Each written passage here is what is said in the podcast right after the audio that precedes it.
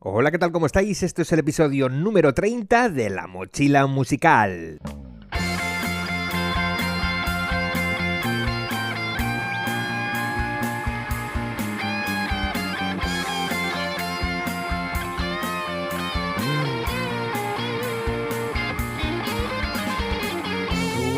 Algunas veces, a lo largo de la carrera de una persona que se dedique a esto de la música y en concreto a cantar, le habrá pasado o le pasará que tenga que cantar en un idioma que no es el suyo materno.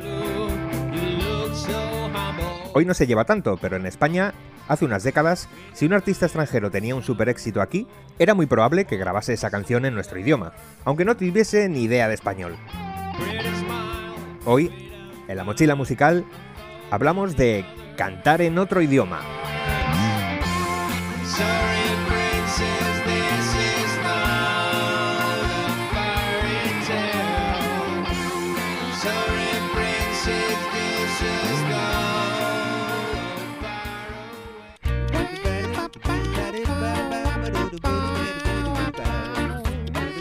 Ejemplos de lo que acabo de comentarte me vienen a la cabeza unos cuantos. Sobre todo en canción melódica o baladas. Hace años en España era habitual que si una canción triunfaba mucho y el artista era de otro país, se hacía una versión en español del mismo tema y con el mismo artista. Los que peinamos algunas canas nos acordamos de Rafael Acarrá, Eros Ramazzotti o incluso Franco Battiato, que consiguieron super éxitos con sus versiones en castellano de La mujer dentro del armario, de La Carrá o del Hoy quiero verte danzar de Batiato. O cualquiera de las baladas ñoñas de Eros Ramazzotti o Neck, serían de los últimos en hacerlo a ese nivel. El caso es que antes, si una canción triunfaba, las discográficas se planteaban regrabarla en varios idiomas. Siempre he pensado que es una chapuza inmunda hacer algo así.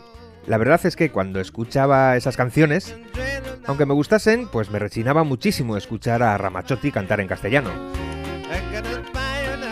Y los ejemplos también tocan a gigantes como Freddie Mercury, no vayas a pensar.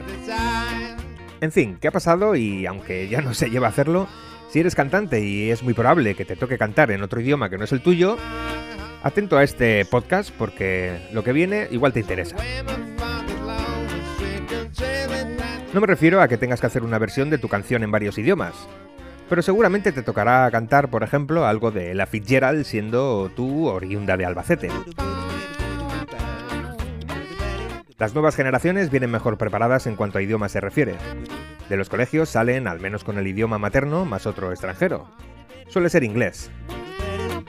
Las generaciones anteriores a las nuestras, en España al menos, tendían más a estudiar como lengua extranjera el francés. Nunca lo he entendido. Pero bueno, eso pasaba. Hoy en día, el idioma escogido y la verdad, el más práctico para todo es el inglés. Aunque el nivel con el que salimos de la enseñanza obligatoria... Así que prepárate porque es muy posible que te toque cantar en inglés siendo tu idioma el español, el francés o el sueco. Normalmente en España el nivel que tenemos de inglés deja mucho que desear. Daros cuenta de que vivimos en un país donde hemos crecido viendo The Godfather y Al Padrino doblados al castellano. Todas las películas en idiomas extranjeros se doblan al castellano, desde hace décadas. Así que nuestro nivel de inglés, si ya de por sí es escaso, al no estar acostumbrados, por ejemplo, a ver películas en versión original, es algo ridículo. Siempre me acuerdo de esto cuando en Londres me tocó vivir con un par de compañeros de Lisboa. Su nivel de inglés era magnífico. El acento no era british, tiraba más bien a acento americano. Y un día hablando con ellos me dijeron que además del inglés en los colegios, habían aprendido mucho, sobre todo a pronunciarlo, viendo películas. Allí no se doblan al portugués. Allí han tenido la suerte de ver al Pacino interpretando al padrino con su propia voz. Lo cual, además de enseñarte a hablar en otro idioma, es algo que todo el mundo debería hacer. Pero vuelvo al hilo. Si no tienes un nivel muy alto de inglés, por ejemplo, Deberás tener en cuenta unas cuantas cosas si no quieres que tu versión de I Don't Like Mondays resulte ridícula. La línea entre asistir a una versión bien chula o un esperpento es realmente delgada si el idioma en el que cantas es un problema. Seguro que muchos recordamos casos históricos de versiones cantadas en inglés por españoles. Hoy en día las vemos con cariño, pero en realidad nos hemos atrevido con todo, desde el Aquarius por Rafael o las escabechinas que hacía el príncipe gitano. Bueno, que a lo que vamos. Supongamos que estás estudiando canto y te toca como ejercicio para la semana que viene cantar un tema de uno de los más grandes artistas que ha visto el sol. Tienes que cantar My Way de Frank Sinatra. Tremendo reto, ¿eh? Pues al lío. Lo primero va a ser, si no conoces la canción, escucharla hasta que se te incruste en el cerebro. Si tienes un buen nivel de inglés te resultará más fácil, pero supongamos que no tienes ni idea más allá del hello y el what the fuck. En esta ocasión has tenido suerte porque Sinatra, Ella Fitzgerald y artistas así, además de cantar increíble, vocalizaban muy bien. Si escuchas cualquiera de sus canciones y te fijas bien, te darás cuenta de que podrás escuchar perfectamente cada palabra, cada entonación, cada pequeña característica en su forma de cantar. Coge la letra de la canción y léela mientras escuchas al bueno de Frank. Regrets, I got a few, antes de aprendértela de memoria, traduce a tu idioma si no lo comprendes y de esa manera tendrás también el código para interpretarla. En este caso, te darás cuenta de que en esta canción está haciendo una recopilación de su experiencia de vida en la que no se arrepiente de ser quien ha sido, que lo hizo a su manera. Así que se trata de transmitir casi un adiós. Ahí queda eso. Y ahora a cantar. Si ya te sabes de memoria la letra y comprendes bien de qué va la canción y lo que dice en cada frase, seguramente te lanzarás a cantarla con tu acento inglés de Carabanchel. Caraso error. Mira, si no tienes el nivel suficiente hablando en inglés, primero aprende, pero si no puedes o no te sale de ahí, lo que puedes hacer es escuchar cómo lo canta Sinatra y aprenderte la canción fonéticamente. A ver, que me explico. Si la letra dice Regrets, I got a few, no puede sonar así. Regrets, I've got a few. ¿Se entiende? Si no sabes lo que dice o lo sabes pero no lo pronuncias igual cuando lees la frase, intenta aprenderte la frase imitando a Frank. En lugar de implantar tu acento forzado, quédate en cómo lo pronuncia él y copia el sonido que sale por su boca sin pensar en lo que dice.